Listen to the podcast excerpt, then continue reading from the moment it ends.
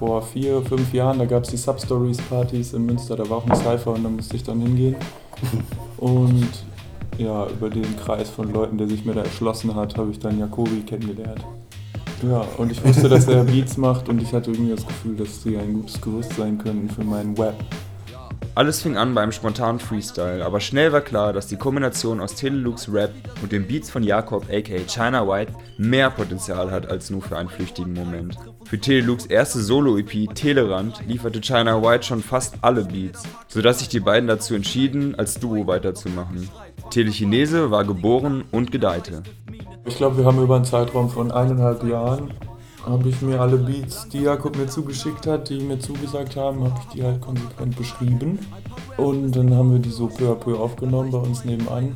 Das Ergebnis? Die selbstbetitelte Debüt-LP Telechinese.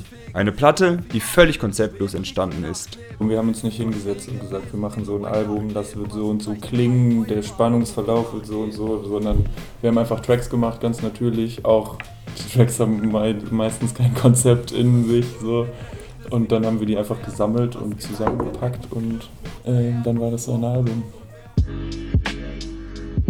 Trotzdem ist der Sound homogen.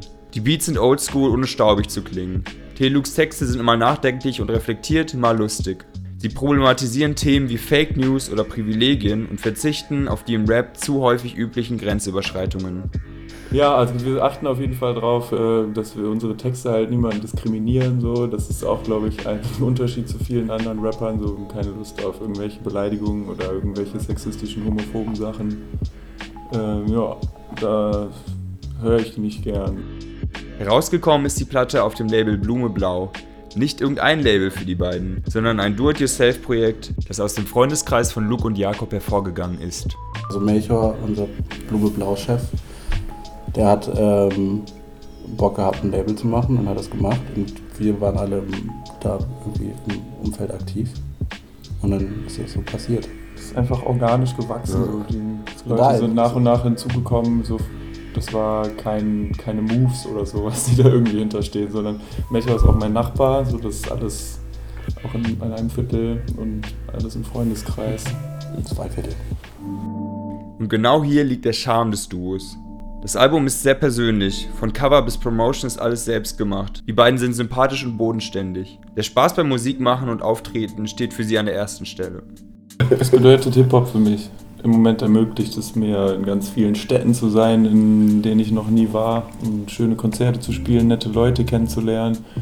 Es ist eine massive Freundeskreis-Expansion in alle Ecken. Ja, und das ist einfach eine ganz nette Sache. Viele nette Nasen lernt man da kennen. Kontakte knüpfen und zusammen ein bisschen Spaß kriegen. Das ist, glaube ich, das, was gerade so im Vordergrund steht.